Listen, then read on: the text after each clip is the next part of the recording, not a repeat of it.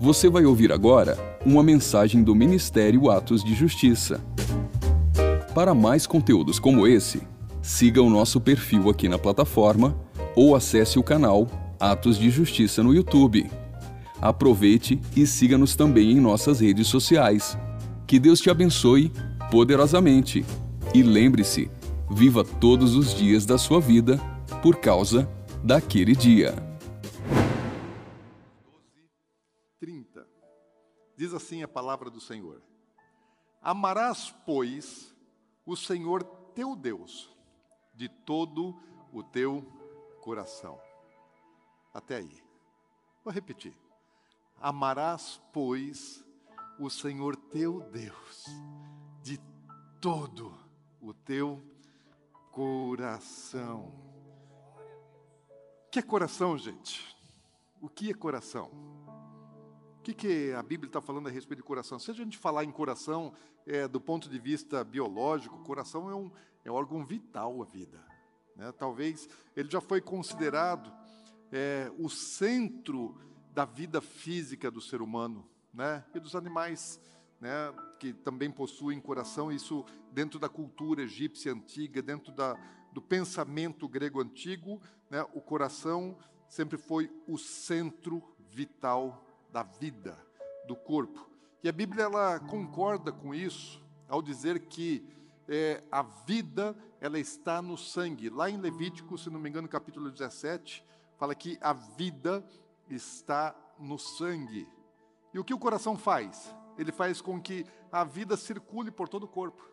Ele é o responsável por bombear, fazer com que a vida transite por todo o corpo. E aonde não chegar o sangue, se um dedo seu ficar sem irrigação, ele vai necrosar, ele vai morrer. Se o coração parar de bombear o sangue, todo o corpo morre, porque ele é de vital importância. Ele precisa estar funcionando para que nós estejamos vivos. Outras coisas no corpo podem até parar, mas o coração não pode parar. Se parar, morre. Eu lembro até que quando, quando eu estava é, internado lá, né, 53 dias na UTI, nos meus piores dias, assim, os médicos estavam tentando fazer com que o meu coração não parasse, porque o pulmão era sustentado pela máquina, pela ventilação mecânica, e o coração estava ali sendo mantido, né, com energia, com 100 de noradrenalina, uma carga altíssima para que ele não parasse, porque ele não pode parar, senão nós morremos. Mas a Bíblia não está falando ela não fala especificamente do coração como órgão físico, ainda que em algumas poucas vezes faça menção a isto. Mas a Bíblia, quando ela está falando do coração, está falando no sentido é, figurado. É, o que é que é, a Bíblia chama de coração? Existem duas palavras no hebraico, né, portanto, no Antigo Testamento, que são traduzidas por coração, principalmente essas duas, que é, é leb lebab, e uma palavra é, no grego, que é cardia, por isso, né, o cardio. E a palavra hebraica e a grega, elas têm um sentido muito próximo, muito semelhante, né? No hebraico assim é o sentido da palavra é o homem interior. O que é lebab? Lebab é o homem interior, é a mente, é a vontade, é a alma, é a inteligência, é o lugar onde residem os desejos, as emoções, as paixões, todas essas coisas. E cardia, no grego, muito semelhantemente, também denota o centro da vida é, física, quando fala do, do, coração físico, mas espiritualmente fala de um, uma fonte, o lugar do pensamento, das paixões, dos desejos, dos apetites, das afeições, dos propósitos, é o lugar da inteligência, é o lugar do caráter do ser humano. E coração, então, num sentido abstrato, figurativo, ele é o termo bíblico que é usado para falar a respeito da natureza do homem, do ser interior. É o termo mais usado para falar a respeito disso. Então, em resumo, né, enquanto, enquanto corpo, enquanto órgão, ele é um órgão de vital importância para a força e vida física, mas no sentido espiritual, figurado na Bíblia, o coração é o centro da vontade e o centro das decisões do ser humano. E é disso que Jesus está falando quando ele está citando lá né, a Bíblia, a lei no Antigo Testamento, ele está citando Deuteronômio capítulo 6, falando assim: o primeiro mandamento, o mais importante, é você amar a Deus, Criador de todas as coisas, com todo o teu coração. Então, eu e você sabemos que o coração é o lugar dos nossos sentimentos, das nossas emoções, das alegrias, da tristeza, do desejo, anseio, afetos, paixões, todas essas coisas. E o coração cabe muita coisa, gente. Tem muita coisa que entra dentro do nosso coração, ele é muito grande, né? Que nem coração de mãe sempre cabe mais um. Coração talvez seja, ainda que ele seja um órgão físico tão pequeno dentro do nosso peito, ele simbolicamente, espiritualmente falando, ele é imenso, ele é gigantesco. Coração é um negócio tão grande, gente, que tem muita gente aqui, quer ver, ó, tem gente aqui que, quem torce para o Corinthians aí, vamos ver. Ah, tem corintiano. Tenho certeza que o Corinthians está no coração de vocês. Tem flamenguista aí? Também aí, ó. Olha um monte de gente. O Flamengo está dentro do coração desse povo, gente. É, bom, coração nem sempre tem só coisa boa, né, gente? coração tem coisa boa, tem coisa. Não estou dizendo que o Corinthians, que o Flamengo seja ruim, né? Mas com certeza o Palmeiras é melhor. Não, gente, deixa para lá, isso aí é, é, já começa a virar heresia, né? Mas, enfim, o nosso coração, ele abraça muita coisa. Né? E o que a Bíblia diz que habita dentro do coração? O que, é que tem dentro do nosso coração? Como é que Deus enxerga esse negócio? Se a gente fosse mencionar tudo que a Bíblia fala a respeito desse assunto, a gente teria que transferir esse, esse tema aqui para a pastora Janete, porque cabe um seminário, e aliás, ela sempre fala do coração, das coisas da alma, quando ela está ministrando seminários, é, área de libertação, área de cura, está falando das coisas do coração. Né? Ela entende bastante disso, então, se for pegar tudo que a Bíblia fala sobre o coração, deixa a pastora Janete fazer um seminário a respeito disso. Porque fala bastante, fala muito, porque existem mais de 800 citações do coração na Bíblia. Ou seja, algo é bastante importante. E uma das coisas que a Bíblia fala, que o coração é o lugar da habitação do pecado. Aonde está o pecado? O pecado não está fora, o pecado está dentro. Jesus ele diz lá em Mateus capítulo 15, versículo 19, ele fala o seguinte: porque do coração procedem os maus desígnios, maus desejos, os projetos ruins, os homicídios, os adultérios, a prostituição, os furtos, a desonestidade, os falsos testemunhos, as blasfêmias, todas essas coisas más e tudo que existe de ruim não está no mundo, está aqui dentro. Não está na natureza. A maldade o pecado não está na natureza, não está no interior. A maldade e o pecado habitam dentro. E qual é o lugar que todo o mal que existe no mundo reside? dentro do coração do ser humano. Aí está a maldade do mundo, ou seja, não está fora, está dentro de mim. O desejo pelo pecado não está fora de mim, o desejo pelo pecado está dentro de mim. O que está fora, às vezes, só estimula aquilo que já está dentro, ativa aquilo que já está dentro. O diabo não pode fazer nada é, comigo né, para me tentar, para me provar, se eu não tiver primeiramente dentro de mim o desejo pelo mal, pelo pecado. Ele só pode trabalhar com aquilo que já habita no meu coração. Outra coisa que a Bíblia diz é que o nosso coração ele é enganoso. Lá em Jeremias capítulo 17, 9 fala assim: enganoso é o coração mais do que todas as coisas e desesperadamente corrupto. Gente, olha que veneno, que bicho ruim que habita dentro da gente. Nós temos um negócio enganoso e extremamente corrupto dentro do nosso peito, dentro do nosso, do nosso, o centro das nossas decisões e vontades, fala assim, é muito enganoso. O diabo, ele é o enganador, não é isso? E onde é que ele engana? No coração. É facilmente enganável. As nossas emoções, sentimentos, desejos se enganam. Isso é muito comum, por exemplo, na juventude, na adolescência. Adolescente se apaixona fácil, ou não é? Daí a moça olha para um rapaz, vê aquele rapaz musculoso, bonito, topete. Vai ficar careca, calma. Mas ainda lá na adolescência, né? Tá lá maneiro, bonitão e tá rapaz inteligente, bom papo, toca uma guitarra, né? E aí fala: esse é o cara que eu quero casar. Deseja ele, assim, o coração fica apaixonado.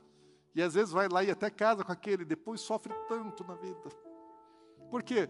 Porque se enganou. Quem é que enganou? O coração, a atração, porque ele, ele se move por coisas né, que parecem verdade, mas não são verdade. Nem tudo aquilo que parece é. Eu sou do tempo do Denorex. Tem mais gente aqui. Pastor Moisés também. Só que ele não usava Denorex, né? Não tinha onde passar.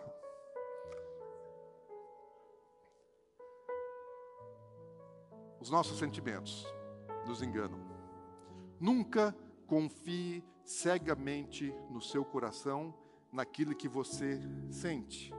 Outra coisa que a Bíblia diz a respeito do nosso coração, que ele é o lugar da habitação da incredulidade. Ele tem a, a tendência a ser rígido, duro, coração duro. O coração do ser humano ele, ele é duro e ele é inclinado à incredulidade. Sabe que os discípulos, os apóstolos, andaram com Jesus mais de três anos, aprenderam de Jesus.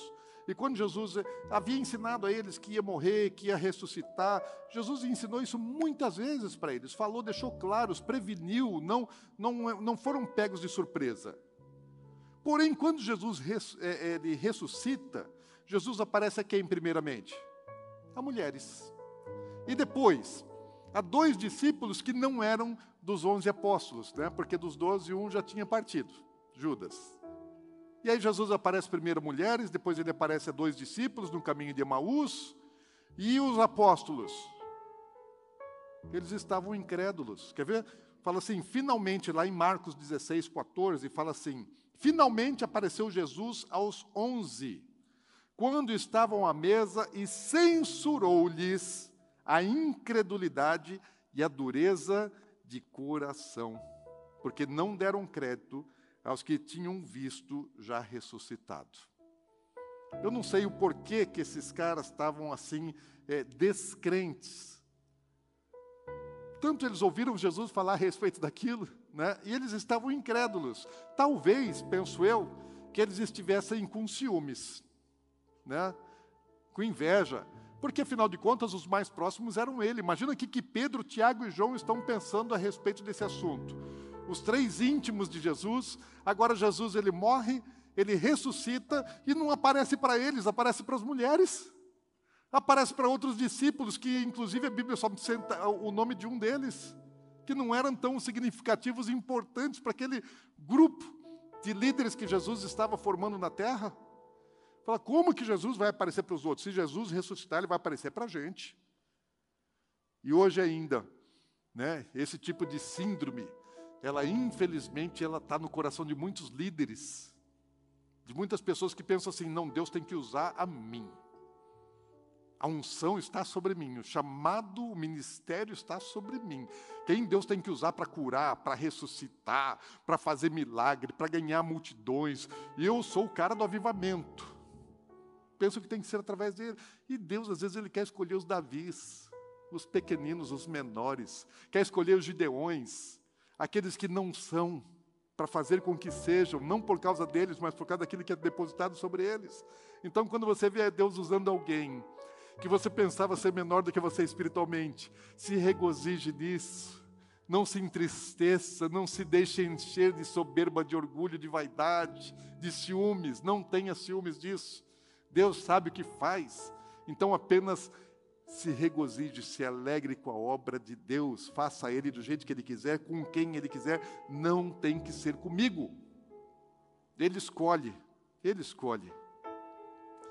Então cuida para que você não fique é, fora daquilo que Deus está fazendo através da vida dos outros. Você pode ser participante daquilo que Deus está fazendo através da vida alheia. Aliás, o autor de Hebreus ele faz essa advertência. Lá em Hebreus 3,12, ele fala assim: tende cuidado, irmãos. Jamais aconteça ver em, é, em qualquer de vós perverso coração de incredulidade que vos afaste do Deus vivo. Porque esse tipo de sentimento nos distancia do Senhor. Bom, mas o coração, ele, a Bíblia fala mais coisas de coisas ruins, porém não fala só de coisa ruim, porque o coração não é lugar de coisa só ruim. O coração tem coisa boa também. E a Bíblia fala que no coração é o lugar da habitação da fé. Se é o lugar da incredulidade, é também o lugar da fé. Romanos capítulo 10, 9 e 10 fala assim: Se com a tua boca confessares Jesus como Senhor, e em teu coração creres que Deus o ressuscitou dentre os mortos, serás salvo. Porque com o coração se crê para a justiça, e com a boca se confessa a respeito da salvação. Quantos aqui são convertidos em Cristo Jesus?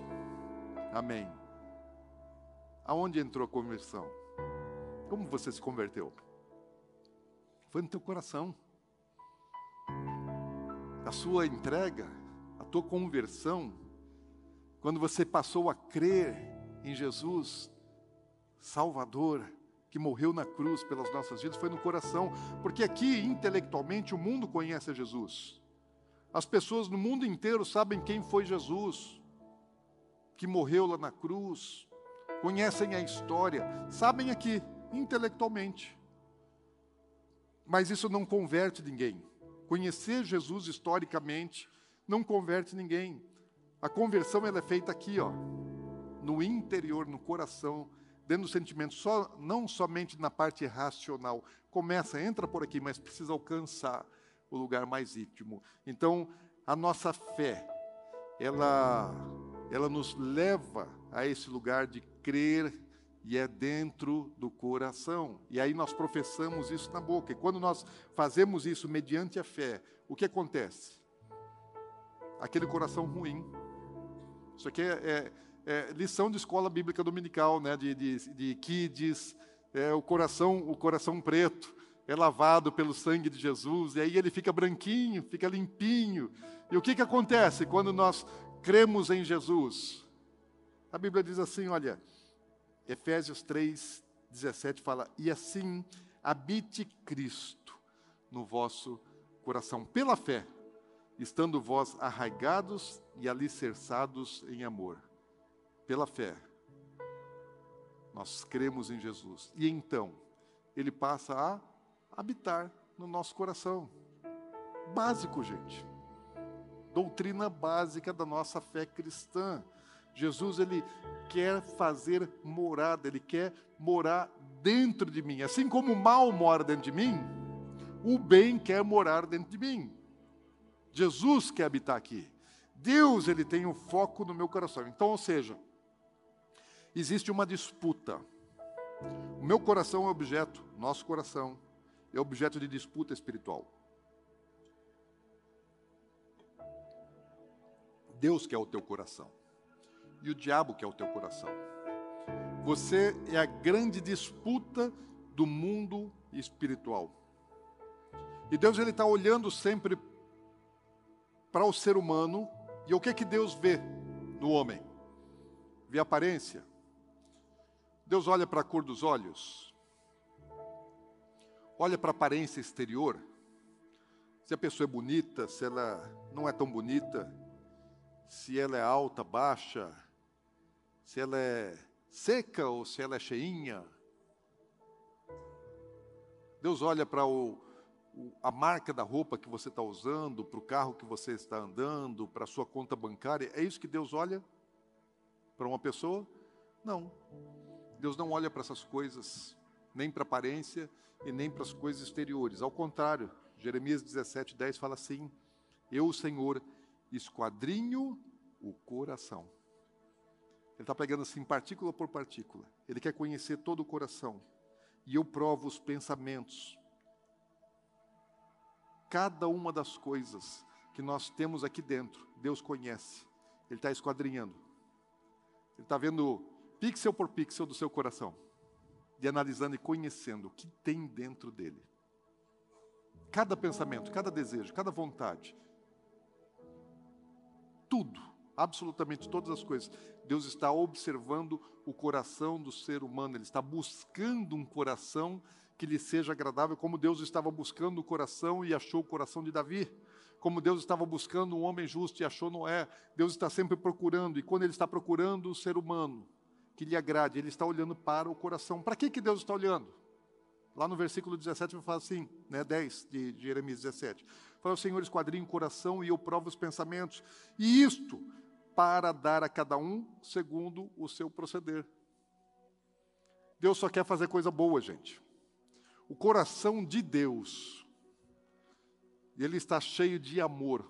Deus é amor na sua essência, na sua plenitude. Deus é amor. E o coração dele está cheio, repleto, pleno de amor por toda a criação, por tudo aquilo que ele fez. Deus ama, Deus ama, Deus é apaixonado por tudo que ele fez.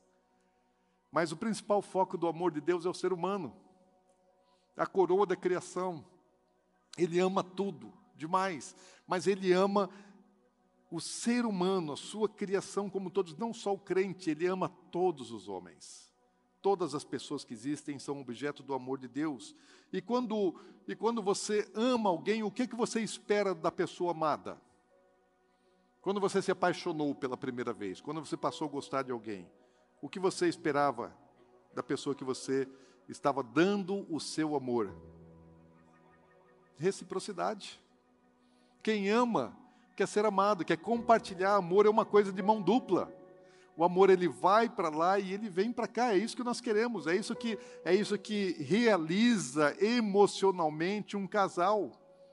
Quando ama e é amado, um homem e uma mulher, quando eles eles entram nesse ambiente de amor mútuo. Então há uma há uma realização afetiva, emocional, isso está no coração. Então, o que é que Deus quer?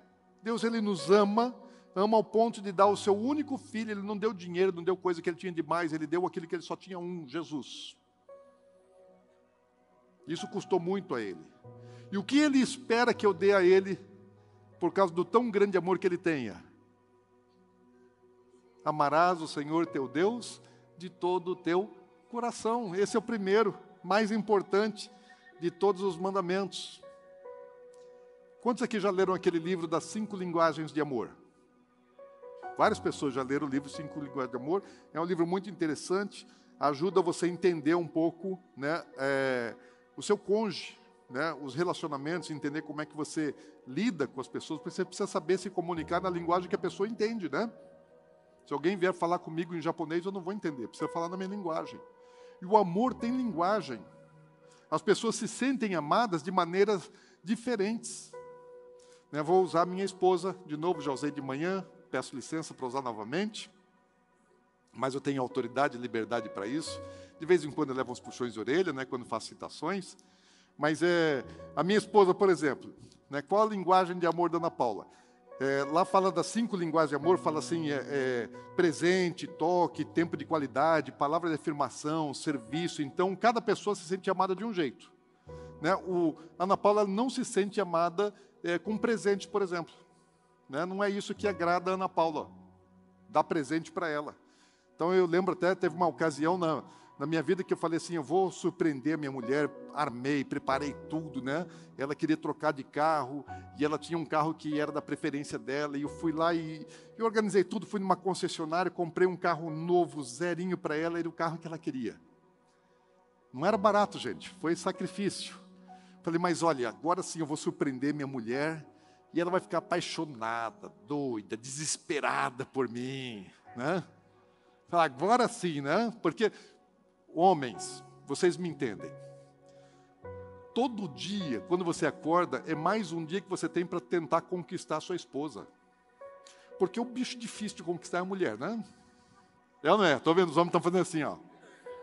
Aquele que você fez ontem já não vale mais para hoje. Você já tem que acordar e você já tem que partir para uma nova conquista. Todo dia tem que conquistar mulher. Né? E a minha luta não é fácil, gente. Orem por mim, intercedam. Aí eu falo assim, eu vou conquistar o coração da minha mulher de uma vez por todas, né? Fui lá, comprei o carro. Quando ela chegou em casa, estava lá na garagem. O carro novinho, brilhando, com um laço vermelho assim em cima do carro, né? Ela se apaixonou, ficou feliz, riu, e é, me abraçou. Gente, a alegria dela durou uma semana. Imagina se eu tiver que conquistar minha mulher dando carro para ela, é um por semana. Mas acho que ela vai acostumar, né? E nem, nem, nem vai durar mais a gratidão dela por uma semana inteira. Uma outra vez, eu não sei comprar presente para ela. Não sei comprar presente, gente. Eu reconheço, admito, assim, eu sou péssimo. Ainda bem que a linguagem de amor dela não é presente. Porque uma outra ocasião eu estava no Rio de Janeiro, falei, quando você está viajando, né, eu viajava bastante, a trabalho, e normalmente você viaja, você quer trazer um presente para a esposa, para os filhos. E aí eu estava tava fora, daí eu entrei num shopping, entrei numa loja de, de bolsa. Toda mulher gosta de bolsa. Eu sei disso, mulher gosta de bolsa. Né? Só tem dois ombros, mas aí lá no armário está cheio. Um, dois, três, quatro, cinco, né? um monte de bolsa. Falei, já sei, vou levar uma bolsa para minha mulher. Quantas esposas aqui não, não, não gostam de ganhar a bolsa do marido? Vocês não gostam de bolsa, gente? Gostam, né? Mulher gosta de bolsa, gente. Daí eu fui lá comprar uma bolsa para ela. Aliás, ela já disse que esse sábado, sexta, sexta-feira é aniversário dela. Né? Daí ela, ela queria que eu desse uma bolsa para ela, mas ela, a bolsa que ela quer, bom, deixa para lá. Lógico que é ela que escolhe, né? Aí eu falei, eu vou abafar, né? Vou comprar uma bolsa para ela. Aí Chego na loja assim, aquele monte de bolsa, todo tipo de bolsa. Comecei a olhar, olhar. Tinha uma que tinha umas, umas correntes douradas, um negócio assim. Aquele dourado me atraiu. Falei, sabe uma coisa? Vou levar essa bolsa para ela. Vou abafar.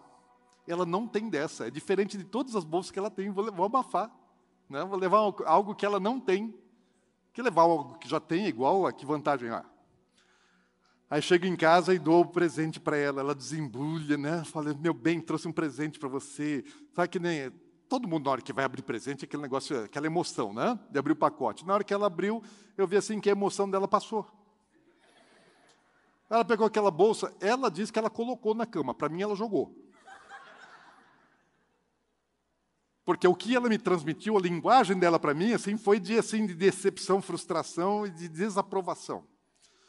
Aí eu pergunto, mas vem cá, você não gostou? O que, foi? Não, gostei. Eu insisti, mas sabia que ela não tinha gostado. Daí eu falei, mas Ana, você não gostou? Eu trouxe um presente para te agradar. Falei, ah, e eu trouxe uma bolsa que você não tem, diferente de todas. Falei, por que, que você acha que eu não tenho dessa? É porque eu não gosto desse tipo de bolsa. Nunca usou, gente. Não, ela disse que usou. Deve ter usado assim para guardar, né? No, no, armário, não lembro. Eu me frustrei, gente. Falei, eu não, não dou conta de presentear essa mulher, né? E não adianta eu também falar para ela que eu amo. Se eu chegar para Ana Paula, ah, não esqueço, traumatizei. Ela disse que já tem 25 anos que esse negócio aconteceu. O trauma é profundo, gente. Ah, já que eu estou usando ela de exemplo, eu falo assim: não adianta eu dizer para Ana Paula, falei, meu bem, eu te amo. Se eu deixar a toalha em cima da cama, ela fala, você me odeia. Se eu deixar a roupa fora do lugar, ela fala, você não me ama, você me detesta. Porque a linguagem de amor dela é serviço. Ai de mim, né? se eu disser e não servir. Não, não serve. Tem que prestar serviço. É a única coisa que ela entende como amor é se eu fizer as coisas deixar a casa dela bem arrumada, limpinha, organizada. Não é fácil agradar a mulher, gente. Quantos maridos estão comigo aqui? Vocês sabem o que é isso, né? Mulheres, tenham misericórdia da gente, não é fácil. Agora, e Deus? Deus tem, Deus tem linguagem de amor? Vocês acham que Deus tem linguagem de amor? Claro que Deus tem linguagem de amor. Qual das cinco linguagens de amor é de Deus? Nenhuma delas. Nenhuma dessas linguagens de amor nem é serviço, nem é palavra de afirmação, nem é tempo de qualidade, nem é toque, nem é presente. A linguagem de amor de Deus é obediência. Jesus disse assim: Aquele que tem os meus mandamentos e os guarda, esse é o que me ama. Como é que eu provo a Deus que eu o amo? Obedecendo. Assim como Ana Paula, ela não, ela não se sente amada na minha forma de expressão, na minha linguagem, mas na linguagem dela. Deus ele não se sente amado se eu não for obediente. Você pode fazer o que você quiser. Faça o que quiser. você não vai agradar a Deus se você não for obediente. A linguagem de amor de Deus é obediência, aquele que guarda os meus mandamentos, aquele que me obedece. Esse é aquele que me ama. E obediência a quê? Como é que eu sei se eu obedeço a Deus? É pela palavra. Conhecendo a palavra de Deus intimamente, colocando isso no meu coração para agradar a Deus. Então, o que eu preciso fazer para agradar a Deus é obedecer. Sabe que tem muita gente que é, quer o favor de Deus.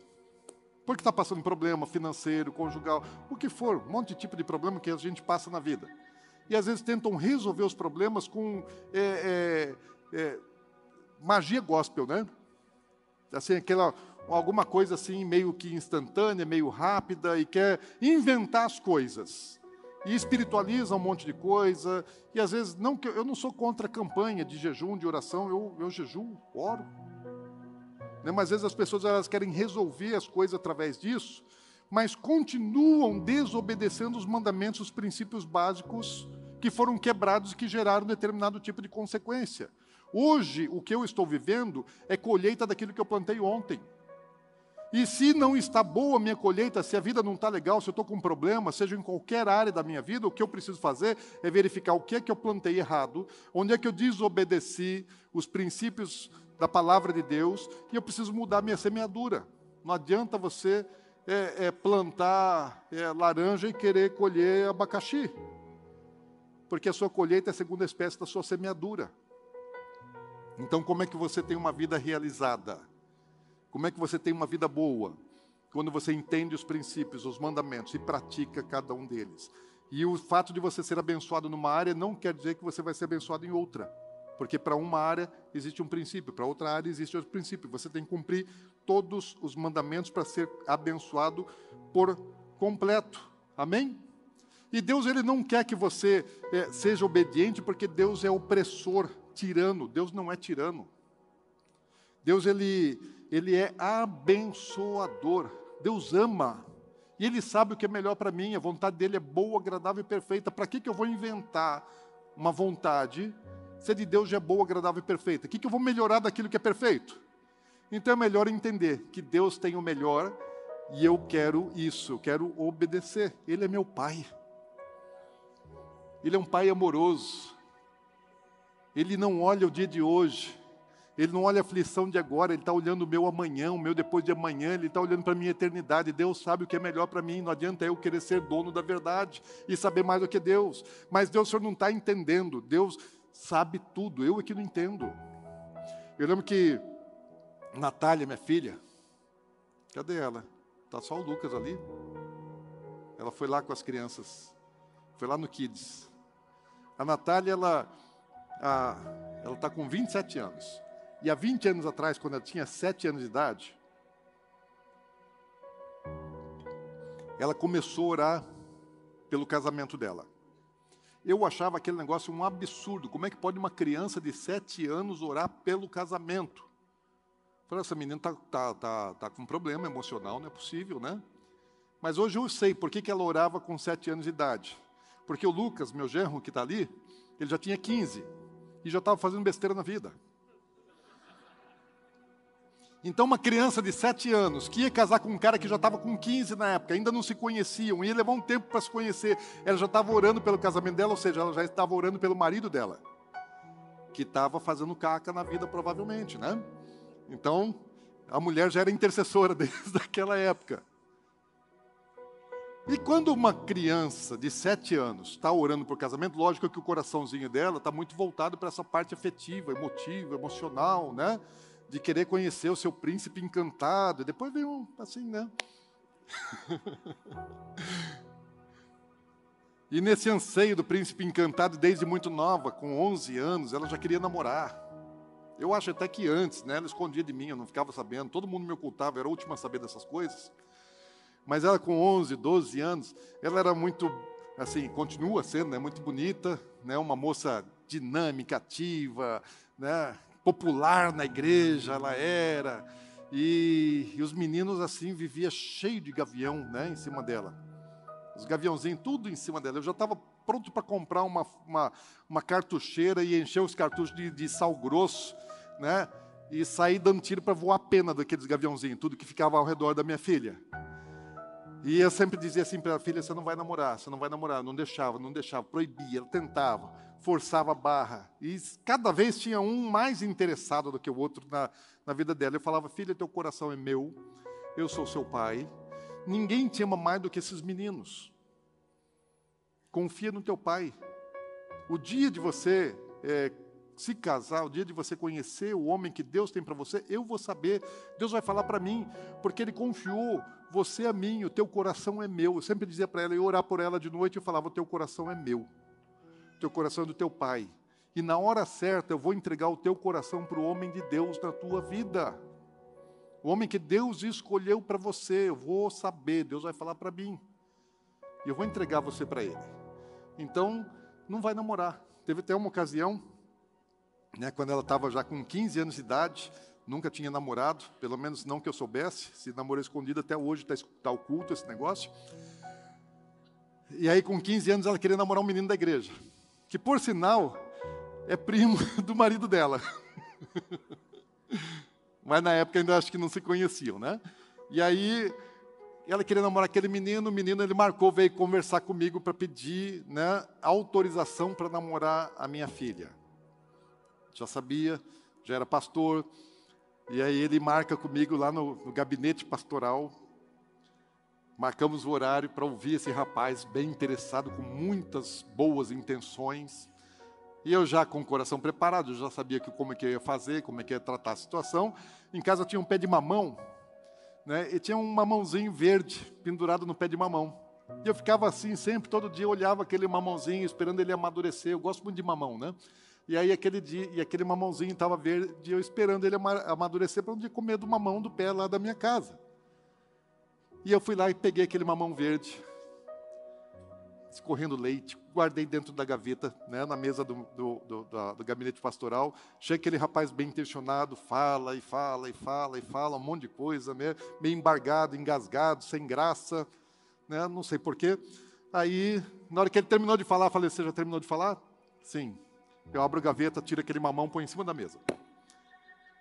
Que isso? Ele espantado assim, ué, mamão. E como ele está? Está bom? Está pronto? Falei, não, ele está verde. Falei, o que, que vai acontecer com esse mamão? Ele vai amadurecer, vai ficar bom? Ou ele vai estragar, vai apodrecer antes de amadurecer? Falei, não, ele vai estragar. Falei, pois é, a minha filhinha é igual esse mamãozinho aqui, ela está verde. ela está verdinha, ela não está pronta. E ainda que eu seja aroeira, nesse momento eu sou só um pé de mamão, né? Ela estava ligada em mim. Aqui era aroeira, mas ali eu falei, não, eu sou o pé de mamão, porque ela está ligada em mim. E esse mamão eu tirei e descolei ele do pé. Vai estragar, gente. Você está querendo descolar o coração da minha filha de mim? É isso que você quer? Você acha que isso vai fazer bem para ela ou mal?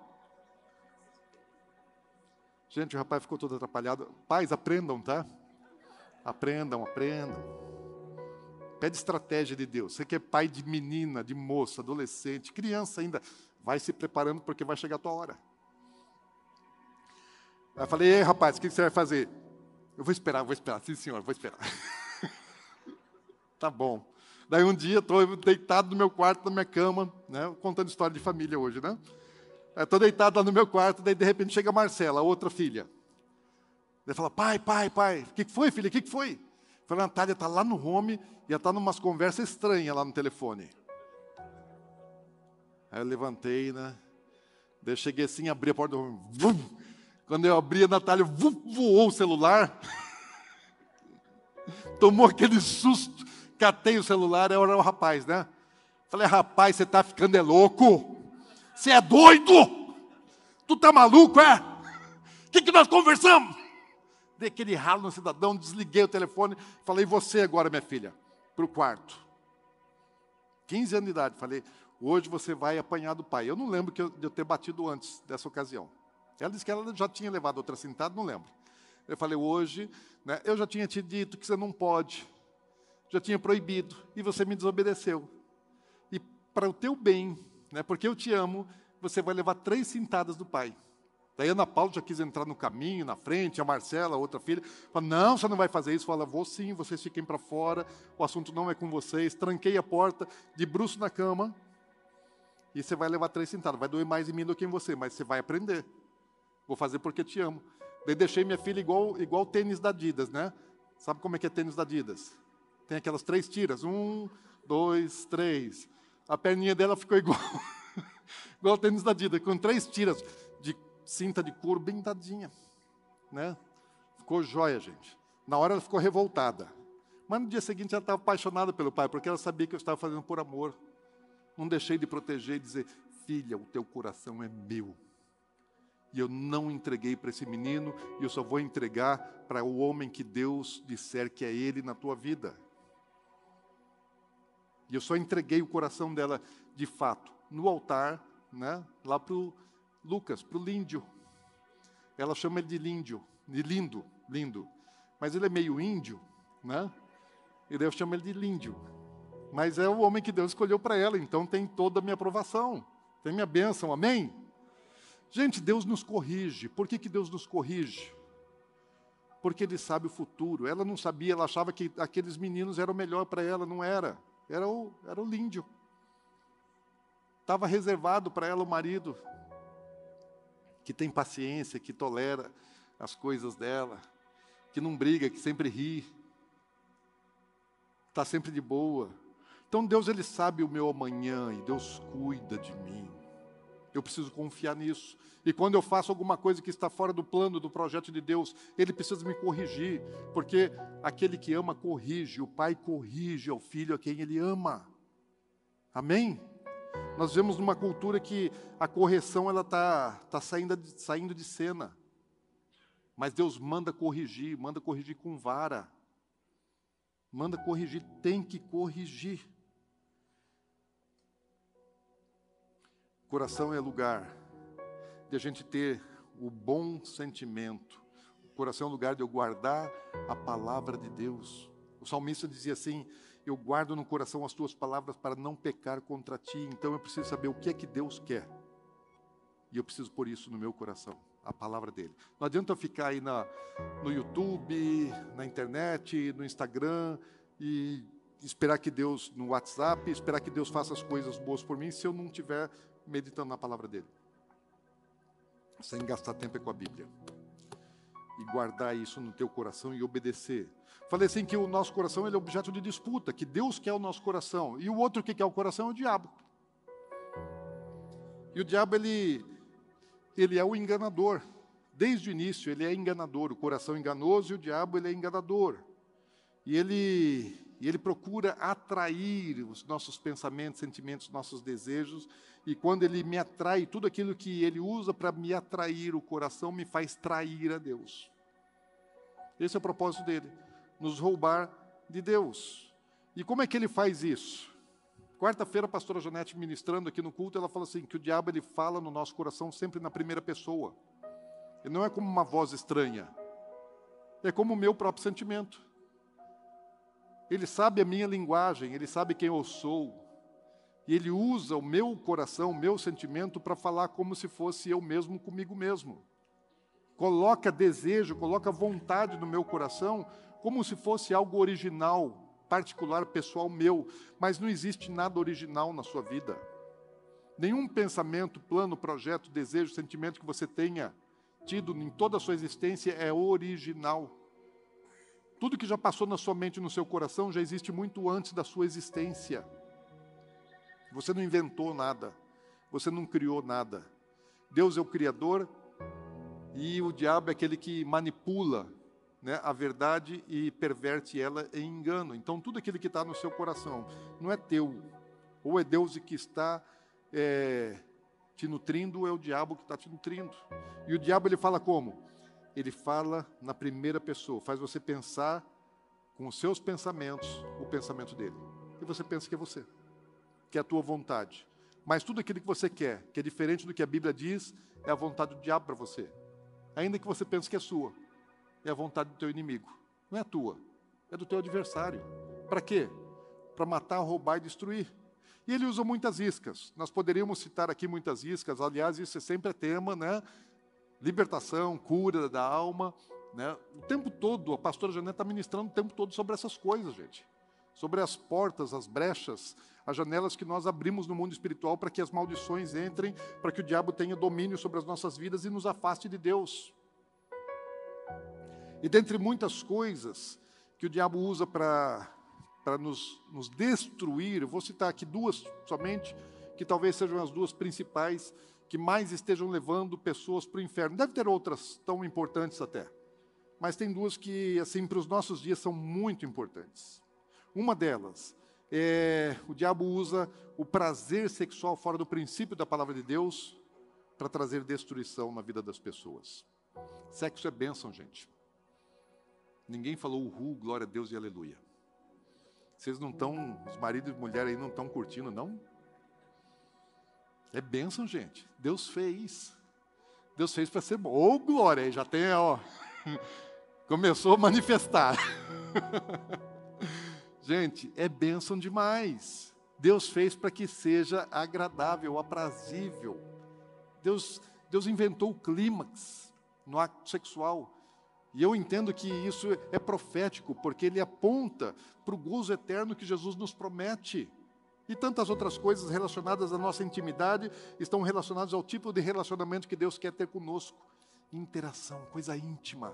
Jesus quer intimidade com a gente, boa. E o que, que o diabo faz? Pega aquilo que é bom e perverte aquilo que é bom. Porque o desejo é bom, o prazer, a sensação é boa, mas o diabo quer usar isso da maneira errada, ruim, como? Fazem com que as pessoas elas buscam prazer e satisfação no sexo fora dos princípios divinos que estão somente dentro do casamento. Então, para que as pessoas tenham prazer na fornicação, namorado, namorada, não são casados e estão ali na intimidade sexual, a prostituição. E prostituição não é só venda monetária de corpo, e tem muitas maneiras que as pessoas vendem os seus corpos. O adultério, né, a traição dentro de um, de um matrimônio, a homossexualidade, né? Às vezes o, o menino pensa que é menina, a menina pensa que é menino, né? e pensa, não, eu sou isso. É, ah, não, mas, gente, é mentira, é engano. Deus não erra. Se nasceu menina, é menina. Se nasceu menino, é menino. Macho é macho, fêmea é fêmea. Não tem confusão nisso. A confusão vem do capeta. E a pessoa pensa que ela é. Não é ela que está dizendo, é o diabo que está dizendo. E ela está acreditando na mentira do diabo. Deus tem razão, Deus não erra. Né? Se fez varão, é varão. Amém? É Adão, não é Ada. Eva não é Ivo. Amém? As pessoas estão buscando isso. Ou sexo, atração por criança, pedofilia, confusão com animais, pornografia, todas essas coisas. Isso tudo é coisa do cão. Para quê? Para afastar as pessoas de Deus. Como é que eu me livro disso? Eu preciso entender o que a Bíblia diz. Se a Bíblia diz que os pornéus, quando ela fala os pornéus, fala não só é, da prostituição, do adultério, fala de toda forma de pecado sexual, de, peca, de, de, de sexo ilícito, que aqueles que praticam tais coisas não herdarão o reino dos céus, não herdarão o reino dos céus. Pronto, está na Bíblia. As pessoas querem arrochar um jeitinho de consertar para se adequar ao seu desejo, à sua, à sua vontade, à sua natureza pecaminosa. Não tem como. Creia na Bíblia. Então estabeleça os seus limites. E estabelecer limite é o seguinte: tem às vezes, assim, qual que é a sua margem de segurança em relação a essas coisas? Lá no seu trabalho, moça, mulher, homem, se você está sentindo qualquer tipo de atração por uma pessoa no seu ambiente de trabalho, né? a secretária, o colega de trabalho, professor, aluna. Se você está sentindo qualquer tipo de atração, você já determinou assim: eu não vou cair em adultério, não vou pecar, mas é qual é a sua margem de segurança? É até ir para a intimidade na cama? essa é a sua margem. Enquanto você não vai, você pode se aproximar? Não, não existe margem de segurança. Sabe qual que é a margem de segurança quando você está perto de um precipício? Se você está a cinco metros do precipício, a sua margem de segurança não é um metro do precipício. Quando você se aproxima, você já está caindo. A sua margem de segurança é ir no sentido oposto sempre. Não existe margem de segurança em relação a essas coisas, é foge, foge. Não confia, porque enganoso é o coração. Enganoso e corruptível é o coração. Não se deixe enganar, não se aproxime, se distancie. Sentiu um negócio assim, um dia tocou e arrepiou, sai fora, gente. Cai fora, porque é o capeta que está ali. Tem um espírito de pombagira ali querendo te atrair, para te matar, roubar e destruir, destruir sua casa, sua família, sua vida, seu futuro. Então é consciência e determinação radical. Radical, amém? Radical. Nessas coisas tem que ser radical. Porque todo mundo tem hormônio, o hormônio tem que funcionar, gente. Né? Sua parte hormonal tem que funcionar. Então você sentir desejo né, é o hormônio que está funcionando. Namorado, namorada, jovem. Né, se, se você tem um corpo perfeito, você vai sentir vontade. Glória a Deus porque teus hormônios estão bons. E sabe de uma coisa: o hormônio não se converte. Já viu hormônio crente? Não tem hormônio crente. Hormônio é hormônio, gente. Ele foi feito para funcionar. Amém? Não tem hormônio crente. Então não confia nisso. Uma outra isca que o diabo usa muito, talvez nos nossos dias a que mais está levando gente para o inferno, o amor ao dinheiro. Lá em 1 Timóteo capítulo 6, versículo 10 fala assim: porque o amor do dinheiro é a raiz de todos os males. E alguns nessa cobiça se desviaram da fé e a si mesmo se atormentaram com muitas dores. Vamos entender? O que é raiz? Raiz é aquele que sustenta uma planta, é aquele que nutre uma planta, é aquele que vai buscar os seus nutrientes. Sem a raiz a planta morre, não é? E porque ela tem raiz, ela vai poder crescer, se desenvolver e gerar fruto. Então, a raiz é a origem daquilo que está para cima. A raiz é aquele que está guardado, aquele que está escondido, aquele que não é visto. É interior. Está dentro da terra, é interior. E o amor é algo interior. Ele fala assim: todos os males, tudo que acontece de ruim na nossa vida, depressão, doença, sofrimento, separação, divórcio, família destruída, briga familiar, quebradeira financeira. Eu falo assim, todos os males, as coisas que nós é, vivenciamos, fala, tem uma raiz, tem uma origem nos males. E ele fala assim, a raiz de todos os males. Olha, a Bíblia está falando, incluindo tudo. É o amor ao dinheiro. É você ter apego ao dinheiro. E fala assim, quando você tem apego ao dinheiro, sabe qual a consequência disso? Destruição. Paulo vai falar a respeito desse assunto assim, né? O quanto o amor, o apego ao dinheiro gera de coisa má, é destruidor. Não é à toa que Jesus disse que não é possível você amar a dois senhores ao mesmo tempo. Quando se trata de vida financeira, entenda algo que é muito sério. O teu dinheiro, ou ele serve a Deus, ou ele serve ao diabo. O dinheiro não serve você. Ele serve Deus ou ele serve o diabo, não tem jeito. Só que o diabo ele fala em você na primeira pessoa. Então você pensa que o teu dinheiro é teu, mas tudo que você tem foi Deus quem te deu. Então você pensa que ah, foi porque eu trabalhei. Não, a Bíblia diz assim: não vai bater no peito e falar porque eu trabalhei eu enriqueci. Não existe isso, porque se Deus não te der aquela condição, você não ganha nem um centavo. É Deus quem te dá força, capacidade de trabalho, de render, de produzir e de ganhar. Sem Deus você não vai em lugar nenhum. Então tudo que nós temos vem de Deus. E o que eu tenho ou serve a Deus ou serve o diabo. Não tem jeito. Jesus fala assim: ninguém vai servir a dois senhores. Ou vai servir a um ou vai servir a outro. E não tem um terceiro. Ou você vai servir ao Senhor ou você vai servir a mamon. E tem muita gente que está achando que está servindo a Deus, mas na verdade ela está tá, tá servindo a mamon.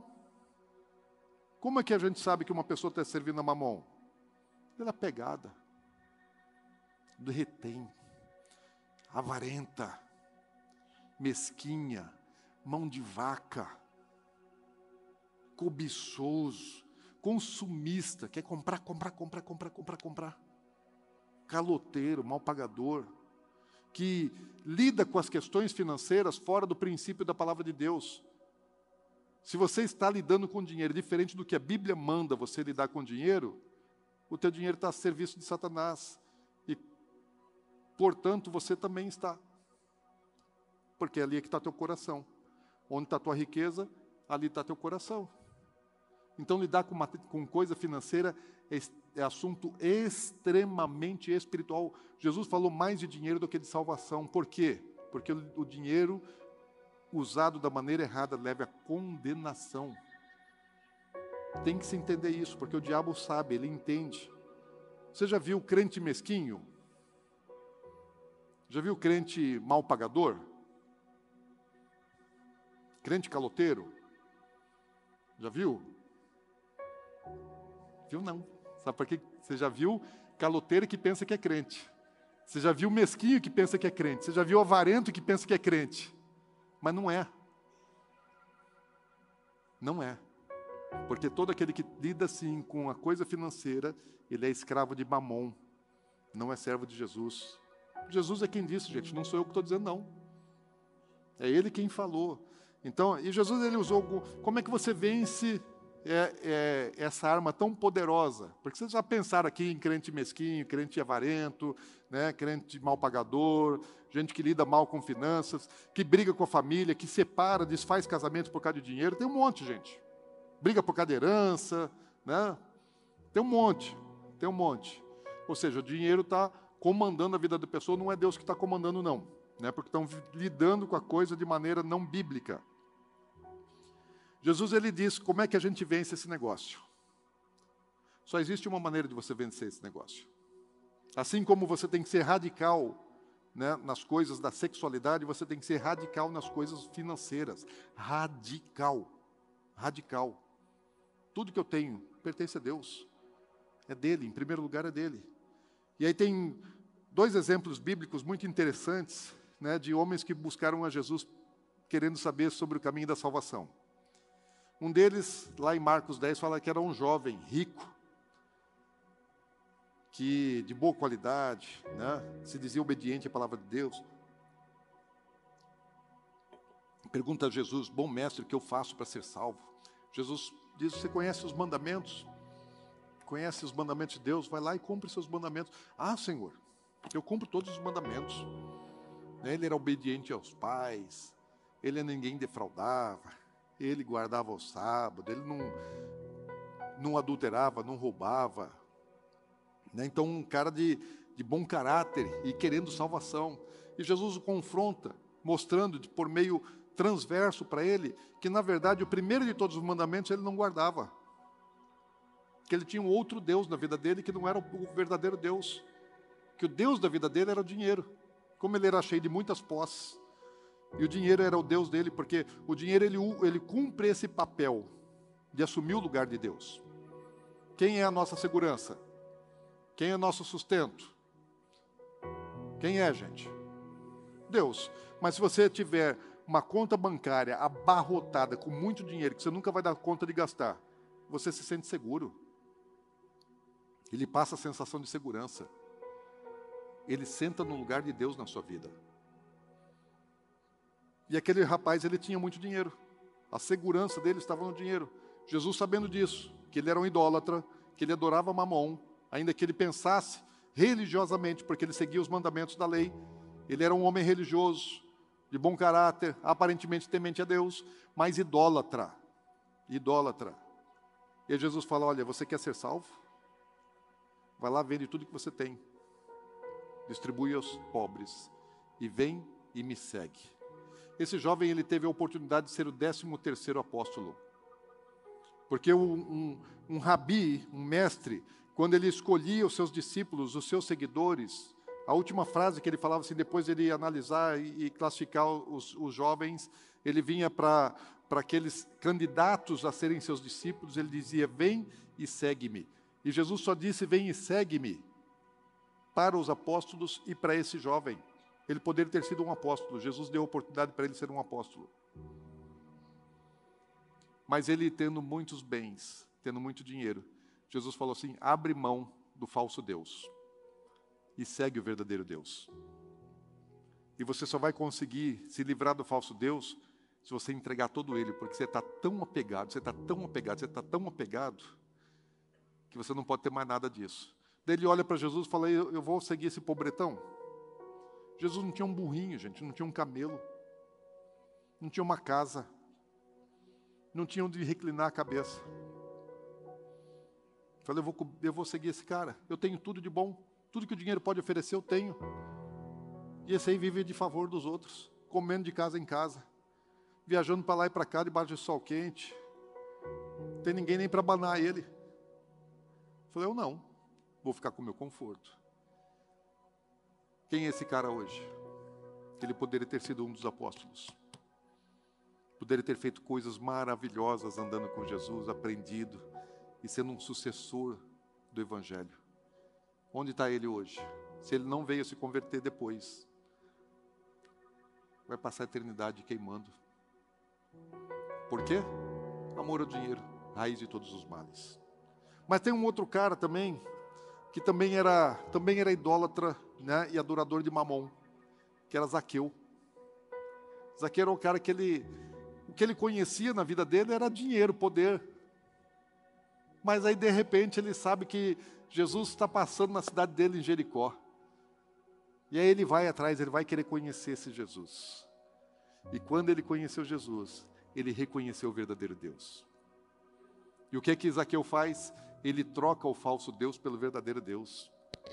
Falei, eu não preciso mais do dinheiro. Eu adorava o dinheiro enquanto eu não conhecia o verdadeiro. Agora que eu conheci o verdadeiro Deus, o outro Deus, o falso Deus já não me vale nada. E começa a distribuir dos seus bens.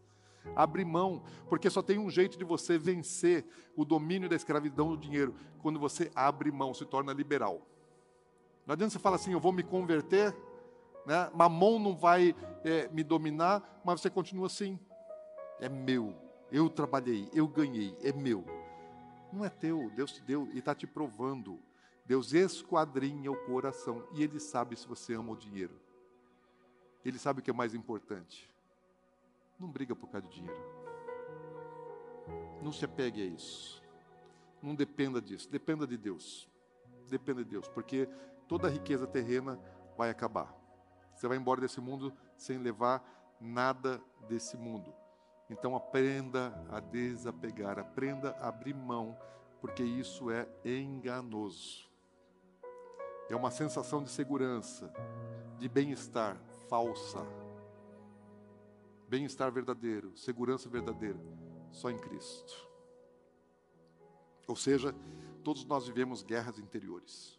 Eu não sei qual é o nível de batalha mais sério que você enfrenta. Pode ser às vezes no orgulho, na soberba, na vaidade, pode ser em alguma dessas áreas que nós mencionamos aqui, mas cabe a nós decidirmos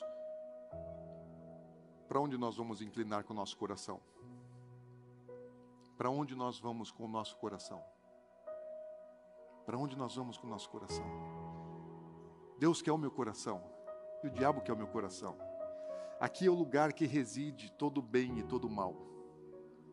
Não está fora de mim, está dentro de mim. Paulo dizia assim: Olha, o bem que eu quero fazer, esse eu não consigo. E o mal que eu não quero, esse eu acabo praticando. O próprio apóstolo Paulo ele reconhecia: dentro de mim tem um problema, dentro de mim tem uma guerra, dentro de mim tem uma luta, dentro de mim tem uma batalha. E eu quero voltar à primeira pergunta que eu fiz hoje: Aonde está o teu coração? Onde está teu coração? Deus ele esquadrinha. Deus olha para ele. Deus investiga ele. E eu preciso conhecer meu coração. Ele é enganoso e corruptível, mais do que todas as coisas. Quem o conhecerá? Deus conhece. Mas eu preciso conhecer de verdade. O diabo não quer que eu conheça. O diabo não quer que eu conheça meu coração. Porque enquanto ele puder me enganar, está muito bom para ele. Mas Deus quer que eu me conheça como ele me conhece. Deus quer que eu me veja como ele me vê. Ele me ama. Ele quer o meu bem. Ele quer o meu desejo. Tem muita gente que já recebeu, recebeu Jesus como Salvador da sua vida. Ouviu uma mensagem sobre a salvação e creu naquela mensagem. Jesus é o Salvador, morreu na cruz para remissão, para perdão dos pecados. E quando lhe foi oferecida a oportunidade do perdão dos pecados, recebeu gratuitamente, porque é assim que nós recebemos gratuitamente. Só que tem muita gente que recebeu Jesus como uma cerejinha do bolo, que não custou nada para a pessoa. Só recebeu, de graça, sem custo. Entenda uma coisa: a graça não é porque não custa nada. Sabe por que, a salvação é de graça? Porque, por mais que você faça, é insuficiente. Tudo que você puder fazer, não paga. Por isso, Jesus pagou no seu lugar. Mas, assim como custou para ele tudo, custou a vida dele, a graça, a salvação, também me custa tudo. Me custa a vida. Não basta eu dizer eu recebo a salvação em Cristo Jesus. Eu preciso entregar minha vida para Ele. Porque Jesus ele não pode entrar e ocupar um lugar que já esteja ocupado. É uma substituição. Jesus não é um acréscimo. Jesus é uma substituição de tudo aquilo que habitava antes. É algo novo, que transforma, que muda, que tira o velho homem. É novo nascimento, é um novo ser, é uma nova criatura. É uma nova vida, é uma nova pessoa. Não é um pecador que agora continua no pecado com salvação. Não existe isso na Bíblia, gente. Isso é mentira, isso é engano. Não basta fazer uma oração e dizendo assim que eu creio e que o meu livro, meu nome está escrito no livro da vida para todo sempre, amém. E não mudei nada, não mudou o caráter, não mudou minhas práticas, não entendi a palavra, não guardei no coração e não coloquei ela em prática, não obedeci a Deus. Não existe. Esse evangelho de porta larga de caminho espaçoso é falso. Salvação, porta estreita, caminho apertado. Mas é bênção demais, gente. Não tem nada melhor do que isso. Não tem nada melhor do que isso. O resto é mentira, o resto é engano. Então, onde é que está o teu coração? Quem governa sobre o teu coração? Para onde ele se inclina? O pecado ainda está governando? Teu coração ainda está cheio de pecado, de egocentrismo.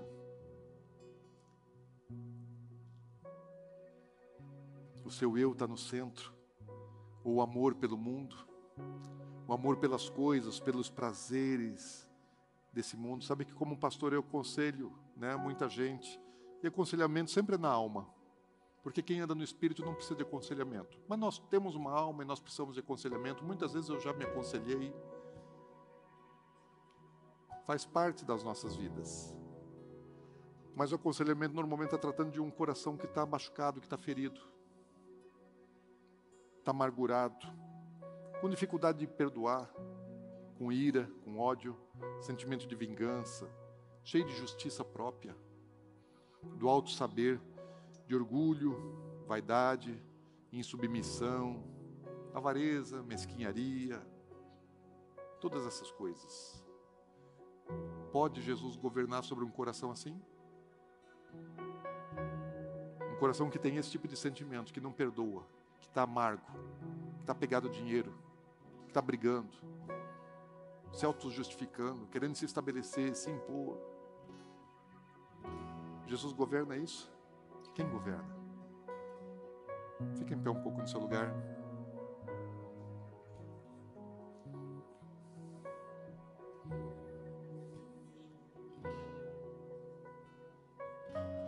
Deus esquadrinha nosso coração. Deus conhece o teu coração. E você precisa conhecer. Então quero que você olhe para o teu coração agora. Olha para o teu interior. E veja se, se tem coisas ruins aí. Busca no teu coração. Tudo aquilo que o diabo usa para governar. Olha para dentro de você. Olha para o teu interior que, que você está enxergando? O que, que você está vendo aí? Como é que está o teu interior?